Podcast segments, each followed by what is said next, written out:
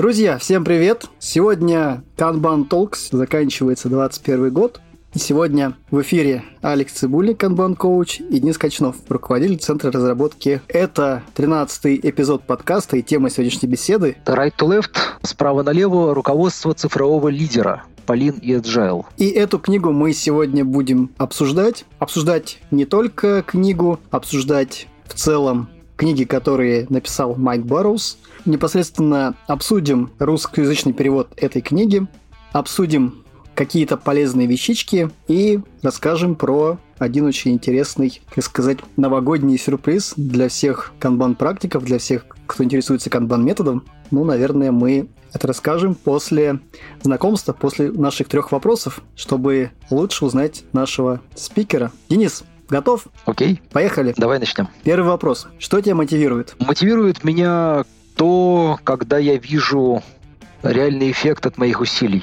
А, то есть, когда они приносят результат, который влияет, как-то улучшает там, жизнь людей или работу, или способ, которым эта работа делается. И это реально очень сильно вдохновляет. Второй вопрос. А если бы ты мог улететь как птица, то куда бы ты улетел? Слушай, я бы улетел снова в отпуск. Недавно был в отпуске совсем, но сейчас ощущение, будто в него и не ходил. А улетел бы я конкретно на Крит. Очень мне это место нравится. Там есть совершенно замечательные точки на самом острове.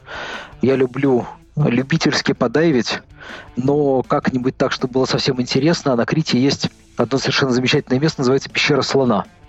Это технически место пещеры не считается, и туда пускают людей без э, там продвинутого пещерного сертификата. И там внутри очень красиво. Был там два раза, мечтаю вернуться еще раз. Круто. И третий вопрос. Над какой целью и мечтой работаешь сейчас? Ну, над целью, если брать какие-то цели вне работы, то вот я работаю сейчас над завершением перевода книги Right to Left. И можно даже назвать это локальной мечтой, потому что надо уже завершить. Давай тогда переходить дальше. Денис, а расскажи, пожалуйста, немножко о себе, о своем опыте, и двигаясь дальше, наверное, на вопрос, как бы, может быть, какую-то историю, да, что тебя сподвигло переводить эту книгу. Окей. Карьерный путь мой практически весь протекал в так называемом кровавом интерпрайзе. Вот, то есть это телеком-вендор. Компания раньше называлась Питер Сервис, сейчас Nixine, пишет биллинговые системы для сотовых операторов связи. Э, достаточно крупная компания, и я в ней работаю уже давно, поэтому как это там? Как свидетель, да, там был везде, видел все. То есть наблюдал процессы от реально махрового такого там ватерфола, который любит попинывать сейчас ногами, до вполне себе каких-то там гибких подходов там, к созданию продуктов и каких-то проектов. Вот, даже участвовал в них. И первый проект фактически по скраму был где-то году в 2014. Вот. Сейчас я там же просто как-то в другой команде управляю несколькими командами разработки, которые фактически предоставляют, если с точки зрения там канбан систем, это сервис разработки под ключ для клиентов, которые уже прошли фазу внедрения и находятся на поддержке. То есть фактически это кастомизация. Да, и заинтересовался я канбан методом достаточно давно. Фактически про него я услышал вот еще в 2014 году, когда мы делали проект по скраму. Мне один из разработчиков говорил, что скрам вот тут неудобен, там неудобен, а давайте в канбан попробуем. На тот момент было понимание канбана, естественно, неправильное, да, что это скрам без спринтов, все дела. Поэтому идея тогда не зашла, но заставила задуматься. Ну вот, со временем я стал погружаться все больше и больше, и подход именно канбан методом мне нравился все больше и больше. И так постепенно дошел до KMP, и в один момент решил, что пора уже собственно, как-то отдать сообществу долг, да, как любой хороший профессионал должен развивать сообщество. Вот. Я обратился к Леше Пимену за советом, а что можно было бы такого сделать именно полезного. И мы сошлись на том, что мой уровень английского позволяет заняться переводами, и было несколько книг на перевод, в том числе вот эта книга Right to Left справа налево. И вот мы сейчас ее обсуждаем. Поделись, пожалуйста, историей. Я знаю, есть очень интересная история, которая для айтишников прям будет очень интересной и очень полезной по поводу именно переводов книг Майка Баруза. По поводу книг Майка Баруза? По поводу агента Shift. А, вот это, да, тут как это, немножечко, да, заспойлерить. Но можно сразу тогда, наверное, зайти, почему мы переводим книги именно Майка и почему Right to Left. У Майка есть три сейчас книги. Э, первая уже издана и в русском переводе. Это Kanban from the Inside. На русском она переведена как Kanban улучшение системы управления. Ну, как обычно, да, издатель тут фантазировал в своем стиле. И эта книга реально считается одной из там, самых, наверное, толковых переводов книг по канбану современных. Да, то есть мы не берем там сейчас там книгу Андерсона голубую, которая в русском издании красная, да, вот, а более современную, она 2018 года от Майка Бороза. У Майка Бороза есть вторая книга «Агента Shift», и в ней он представляет как раз развитие своих идей по организационным изменениям через призму канбан-метода. Вот, то есть эксперименты, эволюционное развитие, и у него построен э, даже организационный фреймворк, да, по затаскиванию вот этих изменений в организацию, как их проводить, каким образом там создавать, проверять эксперименты и так далее. И третье, это вот мы сейчас будем обсуждать, это right to left, справа налево, в которой Майк возвращается обратно ближе именно к практикам, подходам выполнения работы.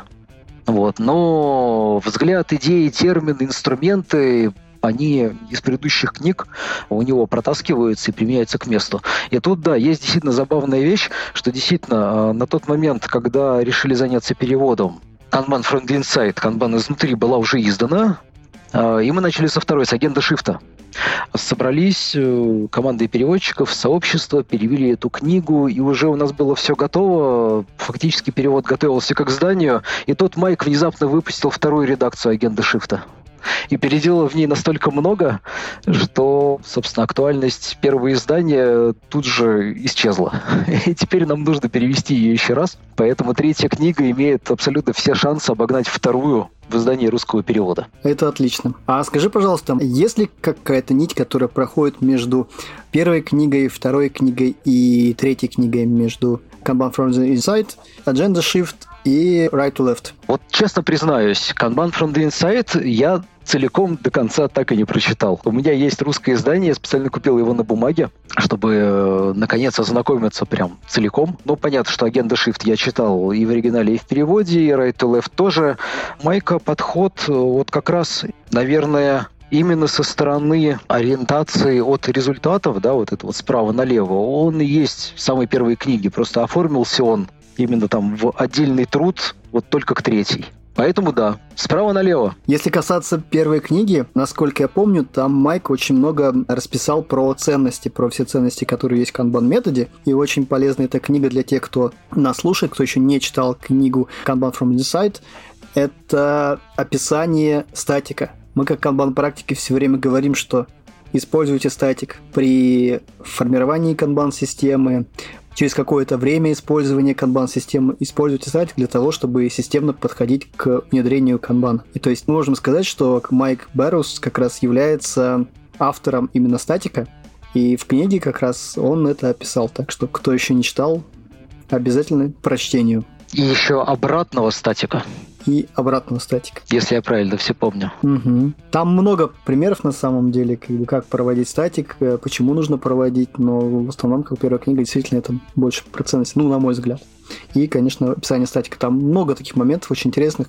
И давай обсудим непосредственно книгу, русскоязычный перевод. О чем все-таки эта книга? Мы, в принципе, обсудили первую книгу, а вот все-таки о чем последняя книга? О чем ту, а книга Right to Left? Основная идея книги как раз и заключается в названии, то есть это подход справа налево, и Майк предлагает рассматривать, строить, настраивать там все процессы выполнения задач в организации со стороны результата, предназначения. В этом смысле есть как раз стыковка и с Fit for Purpose фреймворком, а несмотря на то, что в книге он упоминается всего лишь в одном месте. Но если вы читали или знакомы вот именно самим фреймворком, да, если вы что-нибудь про него читали, да, и тем более с принципом перестаньте начинать, начните заканчивать, то все в этом смысле очень прозрачно и хорошо укладывается, то есть прям чувствуется.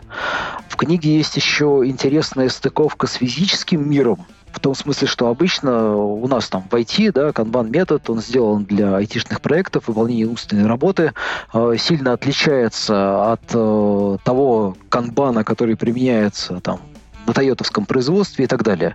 Вот. Но у Майка там целый пример сквозной через всю книгу. Это там магазин DIY, да, то есть там товаров для самоделок, и он регулярно возвращается, что вот пример магазина, где продаются физические товары, но у них есть, тем не менее, там электронная система, которая дорабатывается, развивается для того, чтобы обеспечивать продажи, собственно, чтобы весь бизнес существовал, развивался ровно в том направлении, которому надо. Очень интересно вот эта вот как раз стыковка с реальным миром. Давай немножко расшифруем. Я услышал этот э, DUI. Что это? Это примеры каких магазинов? DIY? Да. DIY, да, это do it yourself, это магазины, которые, ну, я не знаю, как с чем сравнить Леруа. у нас там, наверное, там Максидом, Косторама, Леруа Мерлен, да, где можно купить инструмент, какие-то комплектующие, материалы, запчасти и самостоятельно что-нибудь сделать. То есть там в книге пример начинается, что человеку нужно купить дрель. Да, но ему нужно купить не, собственно, дверь, ему нужно отверстие, да, классический пример. И, соответственно, окей, там старая дрель сломалась, отверстие нужно сделать, человек заказывает себе дрель через сервис самовывоза, приезжает в магазин, забирает ее, оплачивает и так далее. И дальше идет рассмотрение э, с точки зрения, а как же это работает внутри системы, почему все сработало именно так гладко, как должно быть, да, и что на уровне там, бизнеса, магазина происходило для того, чтобы все это случилось. Это прям затравка. Да, извини, поправлю, но там на самом деле не только магазина, но и с точки зрения IT-подразделения, с точки зрения того, что э, как раз э, страница развития системы как раз стояла в том, что подходы самих IT-специалистов, они потихоньку по развитию книги, они менялись, насколько я помню. Просто, скажу честно, я тоже участвовал в переводе книги, поэтому, ну, немножко. Да, есть такое. И отмечу, что, собственно, книга не ограничивается вот этим примером и рассмотрением вот там одного какого-то магазина, а э, достаточно большая часть книги, наверное, чуть ли не половина, посвящена анализу каким образом уже известные в мире инструменты, то есть там фрейворки, подходы какие-то там брендированные, может быть, там изобретения вписываются в эту концепцию справа налево, каким образом они в нее могут не вписываться, да, что любой инструмент можно использовать как с правильной стороны, так и с не очень правильной. И какие при этом есть риски, да, то есть там и, и что лучше сделать, по мнению Майка, мне кажется, это очень полезно с той точки зрения, что читатель получает некий обзор. Да, то есть что реально у нас получается вот в айтишном мире с точки зрения применения разных инструментов. Если вдруг кто-нибудь сейчас выбирает, да, там, каким путем пойти, да, какой фреймворк для работы выбрать или начать настраивать, изобретать свой собственный, то книга тоже будет очень полезна. Ну, на самом деле, я бы еще дополнил, что Майк считает, что не совсем правильно придерживаться одного фреймворка. Он предлагает использовать некие фреймворки, которые подходят к вашему контексту, к вашей организации. Насколько помню, он как раз приводит пример, когда в среде разработчиков ты используешь какие-то библиотеки, используешь какие-то фреймворки, и ты их меняешь. Ты их не используешь фреймворк, который ты взял, а ты их потихоньку меняешь именно под свои нужды. О чем, кстати, говорят многие авторы, что фреймворк менять не рекомендуется и не нужно менять. Это есть в скраме, если не ошибаюсь, это есть в флэсе, но это информация проходит по всем брендированию фрейворкам, как об этом пишет Майк. В сейфе? Да-да-да, в сейфе. Но, скажу честно, в сейф э, к нему очень разные. Я просто много слышал много сейф специалистов, сейф практиков, и они очень по-разному относятся к сейф. Они считают сейф скорее как бы неким book of knowledge, то есть собранные знания о сейф. Но к сожалению, подтвердить или опровергнуть я не могу. Так, а давай двигаться дальше. Скажи, пожалуйста, а вот на твой взгляд, почему именно следовало перевести на русский язык эту книгу? Ну, если кратко, причин две. Это продолжение работ Майка Барроуза, которая, безусловно, заслуживает внимания всех, кто интересуется темой развития процессов. То есть вот начиная с Kanban Friend Insight, через агента Shift и третья книга, они реально друг с другом связаны и полезно ознакомиться как минимум со всеми тремя. А во-вторых, эта книга отлично написана, понятно даже начинающим, в ней очень живой язык, и с нее можно даже, на мой взгляд, начать знакомство с темой современных процессных методов, фреймворков, там, как с ними жить, да, как их готовить, действительно там стоит ли какие-то вещи в них менять или расширять э, и так далее. Тут, наверное, я бы дополнил, что, наверное, Майк, он сделал в этой книге очень интересный момент, что он по Lean с точки зрения производства и по Lean с точки зрения э, нематериального производства, он собрал все потери, собрал и описал. Ну, то есть, ну, на мой взгляд, как бы для тех, кто действительно интересуется этим селин подходом, это очень хороший такой, такой справочный материал, который легко открыть и, и прочитать, там, не знаю, и понять, как бы, какие есть виды потерь. Мне вот прям, вот когда я читал, мне прям это цепанул, думаю, о, это удобно. Не искать в разных источниках лин с точки зрения производства, лин с точки зрения нематериального производства, а все, условно говоря, в одной книге, как бы, и, в принципе, все удобно. То есть покупай бумажную книгу, делай закладки, и, в принципе, всегда можешь открывать. Могу лишь только подтвердить. Там действительно целых две главы про лин в материальном мире, про лин в нематериальном мире. И информации действительно очень много. Чтобы еще дополнил, почему именно нужно было еще перевести на русский язык? Почему еще? Да. Мне реально, вот как я отметил, что у книги язык живой, понятный, она действительно легко читается даже в оригинале. И мне понравилось в том смысле, что даже проблемы были там определенные при переводе, может быть, потом отдельно расскажем. Книга совмещает там заход со стороны организационного дизайна и обзор существующих инструментов. То есть при этом все рассматривается именно с точки соответствия предназначению, да, вот это движение справа налево. То есть все идет от результата. При этом fit for purpose там не упоминается, да, но взгляд общий ровно точно с этой стороны. И заход есть еще со стороны организационного дизайна в том же направлении. То есть это как такая как краткая, может быть, там, не знаю, выжимка, да, агента шифта, которая целиком посвящена вот такому организационному дизайну. Это позволяет посмотреть действительно на существующие инструменты и прикинуть, каким образом можно их настроить под себя, да, взять из них, может быть, что-то лучшее, да, взять, может быть, какой-то инструмент готовый и немного его подпилить. А, и что ценно, подход идет именно через эксперименты и эволюционное развитие через то, что там берем, меняем, и у нас все хорошо. Да, там прям в книге даются отдельно как минимум два инструмента крупных, при помощи которых можно информированно, да, и сознании подходить вот к этим задачам. А что это за инструменты? Можешь сейчас рассказать нам? Эти два инструмента — это фактически канбан-конденции. Один из них — это обзор сервиса, да, естественно, он называется обзор сервиса справа налево. А второй инструмент — это обзор стратегии, да, тоже канбан-конденция, и тоже Майк его называет обзор стратегии справа налево и описывает, каким образом он предлагает реализовывать вот эти вот каденции именно с подхода, который является основной мыслью книги. Я чувствую, что это выражение справа налево повторим сегодня сотню раз, не меньше. Да, мы обсуждаем книгу Майка Бароза «Right Left», и везде Майк говорит, что нужно двигаться справа налево. А, собственно, как мы в канбан-практике двигаемся на ежедневном канбан-митинге, также двигаемся справа налево, сверху вниз. Да, в том числе и э, вот э, как рекомендованный правильный проход да, по доске, да, отражающей канбан-систему, это справа налево, да, смотря на те задачи, которые мы уже практически готовы завершить. Да, действительно, мы смотрим на задачи, которые ближе всего к завершению, которые ближе всего к выходу, потому они для нас самые ценные, так как мы потратили на них больше всего усилий, и мы можем сделать совсем чуть-чуть для того, чтобы завершить. С точки зрения твоего опыта, с точки зрения этой книги, есть ли какие-то практики, которые ты смог использовать в своей работе? Вот что-то из инструментов, из практик, из всего, что описал Майк, что ты вот действительно попробовал на практике и можешь сказать, типа, да, там, это работает. Слушай, вот честно признаюсь, именно из конкретных инструментов мне пока не удалось ничего попробовать в той мере, чтобы я прям сказал, что я действительно, да, это применил, это работает, либо не работает. Мне очень нравится идея с э, обзором сервиса, потому что, ну, просто специфика вот э, сейчас работы моих команд такова, что именно обзор стратегии нам не очень зайдет просто не тот уровень внутри организации. А вот обзор сервиса, да, я думаю, что он должен зайти, и как только у нас спадет предновогодняя жара, возможно, там, в начале следующего года нужно обязательно попробовать. А к чему ты еще присматриваешься, кроме как э, каденции по обзору сервисов? Что еще такого прям? Тут больше, наверное, к материалам из агента шифта, вот, которые как раз в этой книге представлены весьма ограниченно. Если мы про эту книгу говорим, то в инструменте, который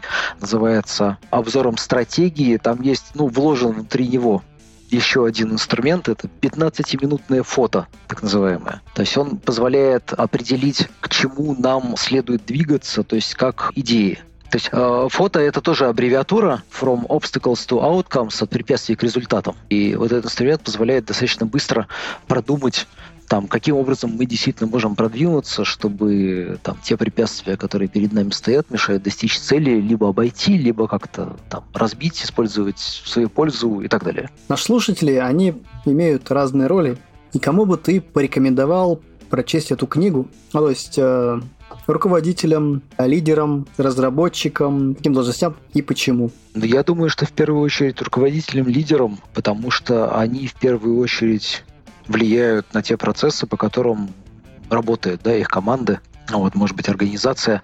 А разработчикам тоже книга может быть полезна как обзор, как, в принципе, там, те, не знаю, фреймворки, да, или способы выполнения работы, работы, да, которыми они руководствуются там, каждый день, да, там, позволяют им двигаться к цели или не очень позволяют. И после этого пойти поговорить со своим руководителем, может быть, порекомендовать ему эту книгу, но в целом, непосредственно руководителю, мне кажется, эта книга будет полезнее.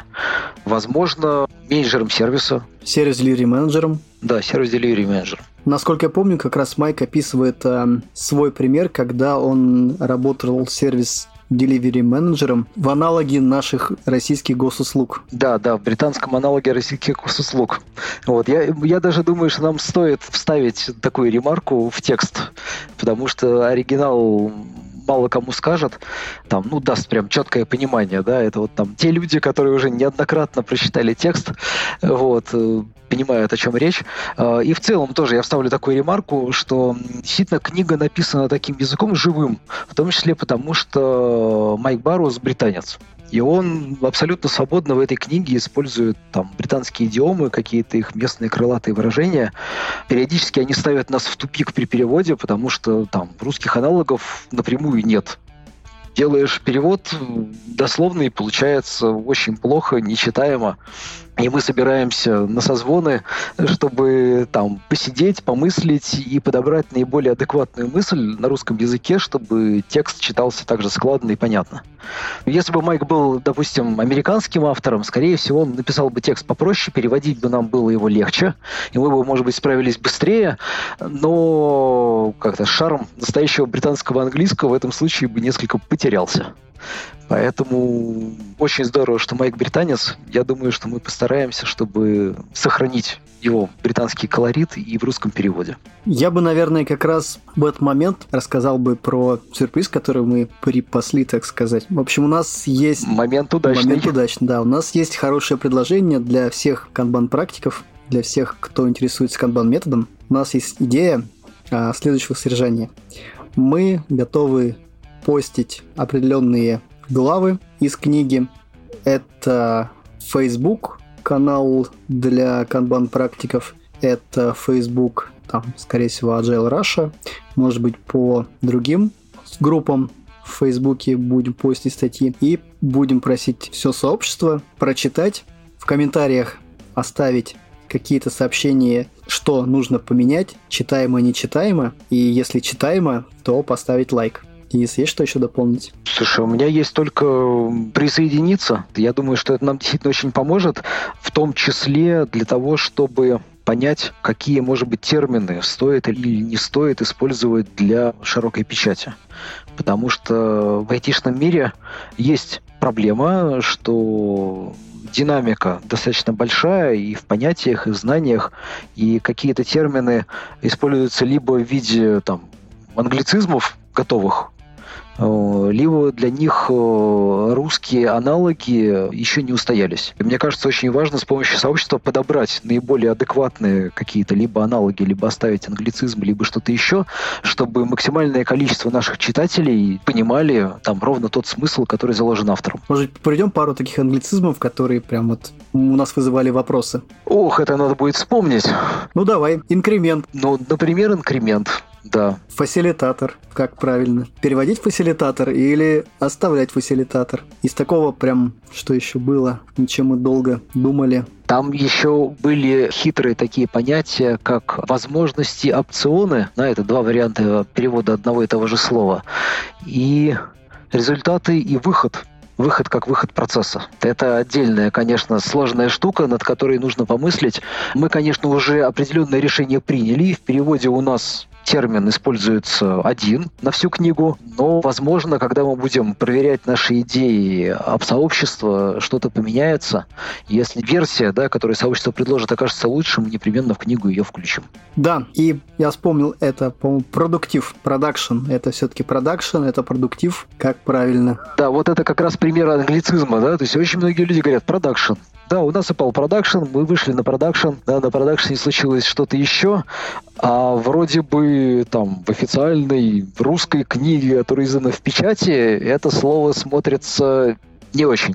Угу. И тут действительно нам нужно будет определиться, да, продакшн, продуктив, там, как еще говорят, типа там, боевая база, вот, или там промышленная зона и прочие-прочие варианты не успели с тобой обсудить вообще в целом, как часто мы планируем постить кусочки книги в Фейсбуке, может быть, в группе, в Телеграме, с какой периодичностью?